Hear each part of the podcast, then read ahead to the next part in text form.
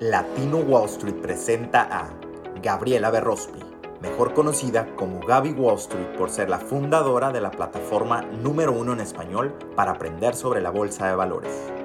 La actual miembro del Consejo Financiero de Forbes y columnista destacada, fue nominada por Yahoo Finance en la lista de los 20 mejores emprendedores a seguir. Con sus programas, clases, cursos, libros, seminarios y presencia en redes sociales, Gabriela ha empoderado a millones de latinos en todo el mundo a elevar su calidad de vida y sus finanzas. Desde Perú hasta los billboards de Times Square, Gaby ha sido reconocida por medios y plataformas internacionales como TED, Univision, Telemundo y Latina Magazine como una de las mujeres más renombradas en la industria financiera. Más de una década invirtiendo en la bolsa de valores, Gabriela se ha destacado por rodearse y aprender de los mejores mentores del área de finanzas y del desarrollo personal. Su misión es erradicar la pobreza y crear riqueza generacional para la comunidad habla hispana. Con ustedes, Gaby Wall Street. Hola chicos, ¿cómo están? Feliz noche. Eh, soy Gaby por aquí para saludarlos. Les traigo el audio del día que de hecho iba a ser muy diferente, pero cambié el plan. Iba a hablar del miedo que se está viviendo en estos momentos en la bolsa, del contexto, de lo que está pasando, por lo mismo que esta semana ha sido una semana muy particular, donde no han habido ninguna declaraciones eh, de la Reserva Federal y todos estamos a la fila de nuestros asientos esperando la reunión, la última reunión del año de la Reserva Federal, que es la próxima semana 13-14, donde se confirma el último aumento de tasas. ¿ok? Y eso tiene a todos muy preocupados, en especial los inversionistas, porque sabemos el impacto de esto en la bolsa. Así que agárrense. En fin, iba a hablar más acerca de estos temas, pero hoy pasó algo chocante, traumante. Yo no sé qué está pasando por ahí en los astros. Voy a preguntarles a mis amigos, que son, tengo ahí un par de amigos que son expertos en esos temas. ¿Ok? Algo está pasando a nivel de energía porque es muy obvio. Imagínense, el último audio que les envié, eh, estábamos hablando del tema de Donald Trump, del tema de impuestos, de que encontraron a su organización em, culpable, el juez, ¿no? Eh, oficialmente ya comprobado, eh, después de no sé cuánto tiempo estuvieron en eso. y hoy resulta que, ¿qué piensan que pasó hoy? Bueno, si están prestando atención a lo que pasa en, en nivel internacional, hoy pasó algo muy chocante en Perú, ¿ok? Y los que no me conocen, pues les comento que yo soy de Perú, entonces esto lo sentí aún más cercano, ¿ok? Y lo que pasó fue que literalmente arrestaron a nuestro presidente. Esto es un tema que vamos a tocar un poco este tema y les voy a primero explicar por qué. Porque en lugares con inestabilidad política no se puede prosperar económicamente. Y yo sé que aquí todos estamos para aprender temas de dinero, temas de inversiones, y lamentablemente para todos nosotros la política es extremadamente relevante para la economía, para la economía del país, para el progreso. No se puede salir adelante con inestabilidad política como las cosas que están sucediendo. Entonces, eh, qué pena en realidad lo que está pasando en mi país, porque me gustaría decirles que es la primera vez que tenemos un presidente arrestado en la cárcel, pero no es la primera vez, ya perdí la cuenta, ¿ok?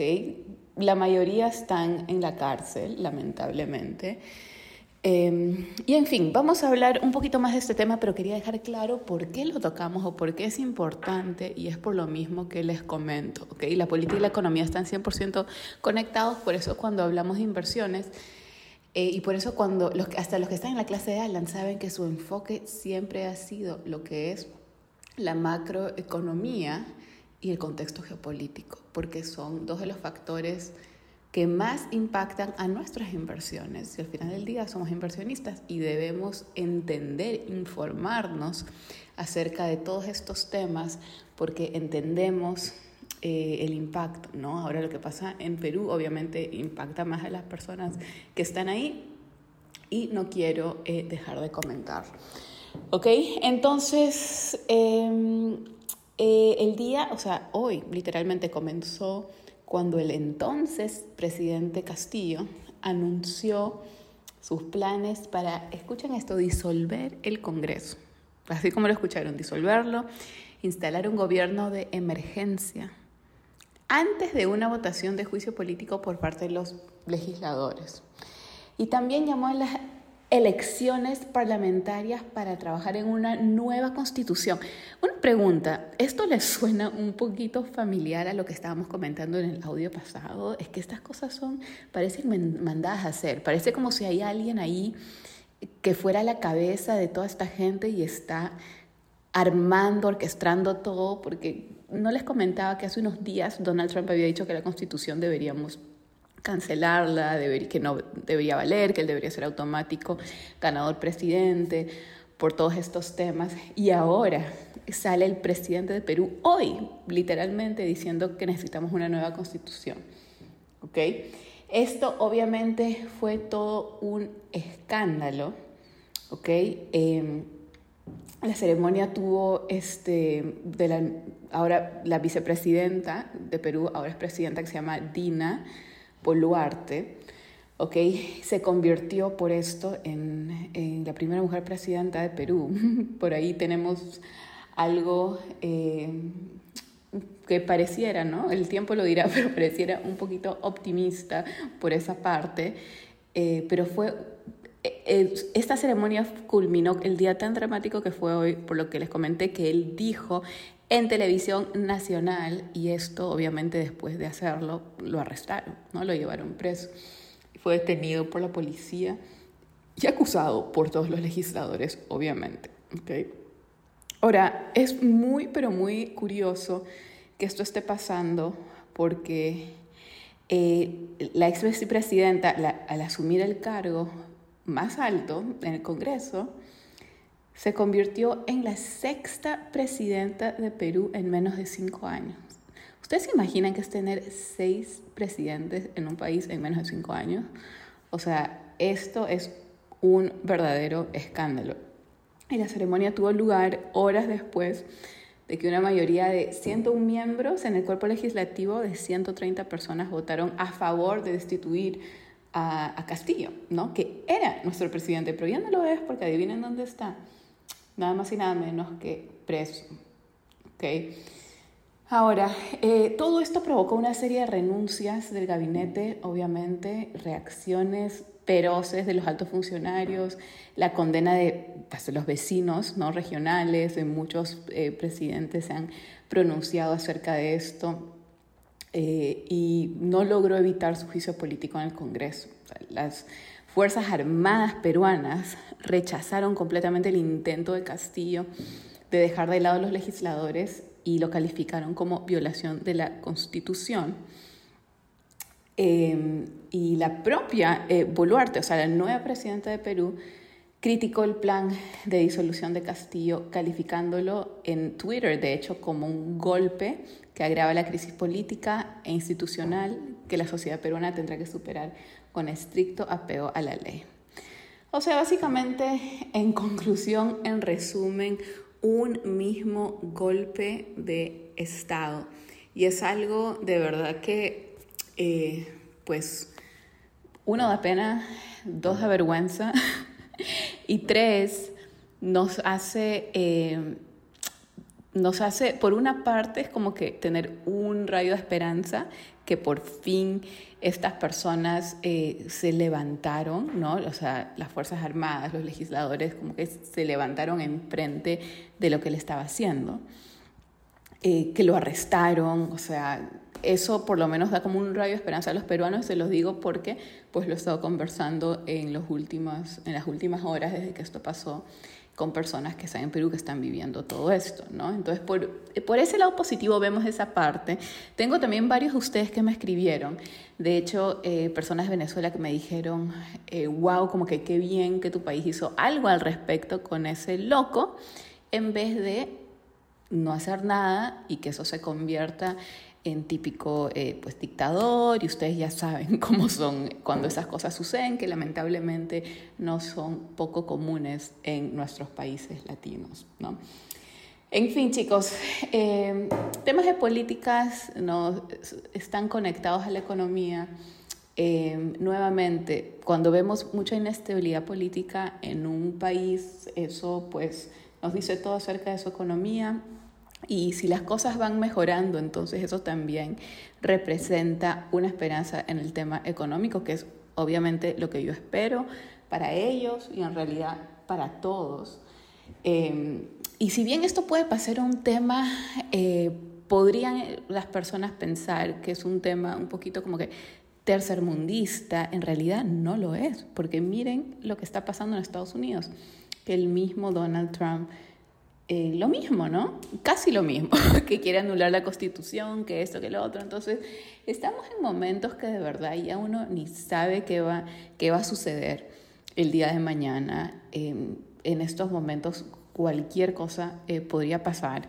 Hay otro tema también bastante loco que pasó esta misma semana, creo que pasó, eh, yo no sé exactamente qué día, pero súper reciente, de un abogado muy conocido Em, un abogado de celebridades que eh, de hecho representó una chica que estaba demandando a, Donald Trump hace poco en, las elecciones, en fin. También lo encontraron em, culpable de fraude y también está en la cárcel. O sea, desde esta misma semana, a 14 años de prisión por fraude, por extorsión. Em, se comprobó, no, extorsión es cuando tú dices, si no haces esto, Em, si no haces esto, entonces te voy a afectar de tal forma, ¿no? Como que chantaje, extorsión, eso obviamente es ilegal, y más si viene eh, pues, de un abogado que tiene todo tipo de, de, reglas y cosas. Y lo comento porque es alguien muy alto perfil, o sea, una persona que representaba a celebridades, que estuvo en, en la corte literalmente, eh, pues representando a ya me olvido cómo se llamaba esta chica, pero en el caso con Donald Trump, o sea, un abogado muy, muy top en la cárcel. O sea, yo no sé, ok, estos temas parecieran todos conectados, como que más de lo mismo, temas de constitución, estas controversias políticas, temas de cárcel, de personas líderes tops, ¿no? ya sean presidentes o abogados este, súper reconocidos. En realidad es para simplemente informarse y entender cuál es la relación de esto que estamos viendo con la economía. La política y la economía siempre, recuérdenlo, están conectados. Les dejo un dato curioso. Yo fui al colegio en Perú, obviamente cuando era más chica, fui a un colegio británico y yo tuve eh, un acercamiento, eh, pues relaciones bastante cercas con personas que eran de familias de presidentes, porque en mi colegio fueron los, las hijas de Fujimori, que fue un presidente en los tiempos que yo vivía en Perú, y hasta las hijas de Humala. Okay, pero las hijas de Humala, que fue otro presidente de Perú, fueron a mi colegio, pero ya cuando yo no estaba, porque ya eran otras épocas.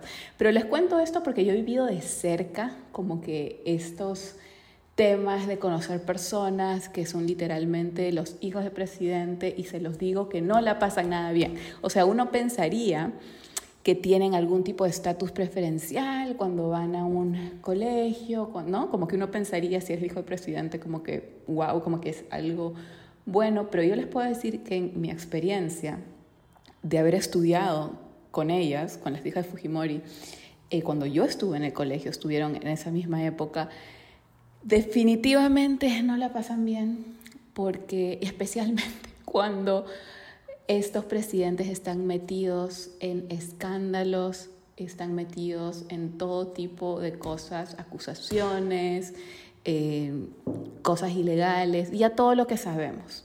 No la pasan nada bien, es bastante eh, triste en realidad eh, y por eso la mayoría tiene que estudiar en el extranjero. Entonces se los cuento porque pues también hay que tener como que esa parte de la compasión. Sé que hay muchas personas ahora mismo atacando a la familia eh, de Trump y de ellos y bueno, uno nunca sabe qué tan involucrados están los familiares con las decisiones de la cabeza, ¿no? que vienen a ser estos líderes, pero de igual manera, créanme que no la pasan bien porque es demasiado presión y escándalo en la familia, porque tienen familia. O sea, hay que también ponernos en sus zapatos. Imagínense, si ustedes fueran eso, eso les pasa, el impacto que tiene en el alrededor de ustedes. Es, es un tema serio y es un tema muy complicado, pero solo vine acá a básicamente eh, compartirles esto, explicarles la relación para que no suene como en inglés dice random. Random es como que algo como del azar, de la nada. O sea, ¿qué tiene que ver eso con los temas que estamos tocando? Pues tiene todo que ver, ¿ok? En estabilidad política no podemos prosperar económicamente, así que a todos nos conviene en mejorar esto. Y Estados Unidos mm, no se está quedando atrás porque ahí también tiene muchas complicaciones y más lo sabremos obviamente en el 2024 mientras todas estas cosas se siguen desarrollando.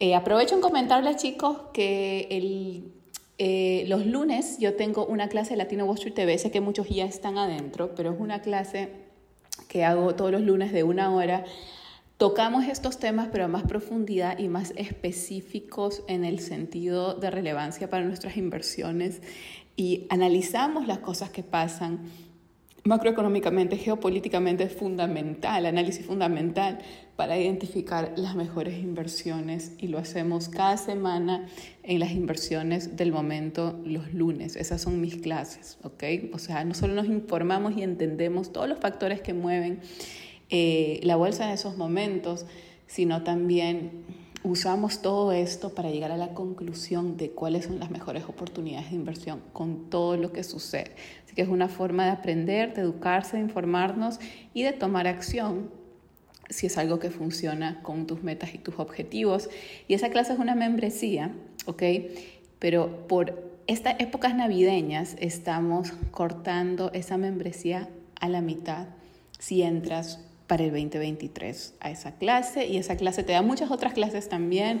Son, básicamente te da clases todos los días en vivo, solo que es conmigo los lunes y los otros días tienes clases de otros temas, opciones financieras, eh, análisis técnico, de scalping, eh, de cripto, o sea, de muchos otros temas, ¿ok? Que lo hace el resto del equipo eh, y tienen esa oportunidad, ¿ok? De por ser fechas navideñas, darles la opción de poder asegurar esta membresía a mitad de precio. Lo hacemos cada diciembre como regalo navideño para que pues, se pongan las pilas y no desaprovechen estas temporadas para empezar con nuestras resoluciones del año y estar bien informados y bien preparados porque créanme que lo vamos a todos a necesitar. ¿ok? Un abrazo y espero verlos en clase. Latino Wall la plataforma número uno en español para aprender sobre la bolsa de valores y criptomonedas. Encuentra nuestro podcast en todas las plataformas digitales y no olvides seguirnos en nuestras redes sociales como Latino Wall Street. Latino Wall Street, creado por latinos para latinos a poner en orden nuestras finanzas, a enfocarnos en esos temas que tanto importan y tanto impactan y a ver todas estas historias. A veces cuando vemos todos estos escándalos uno piensa que es como que eh, como que pura distracción o pura farándula, pero a veces de verdad que nos dan buenas lecciones y más aún si investigamos detalles al respecto, todo el tema eh, de multas y hasta dónde puede llegar un caso así, porque nos deja mejor informados para siempre ser responsables eh, con nuestro dinero, con nuestras finanzas y especialmente con nuestros impuestos, que de hecho la temporada de impuestos se viene ya en estos próximos meses, ¿ok? Van a ser temas que vamos a estar tocando más. Así que bueno, eh, un abrazo a todos, feliz martes, nos veremos pronto en un próximo audio.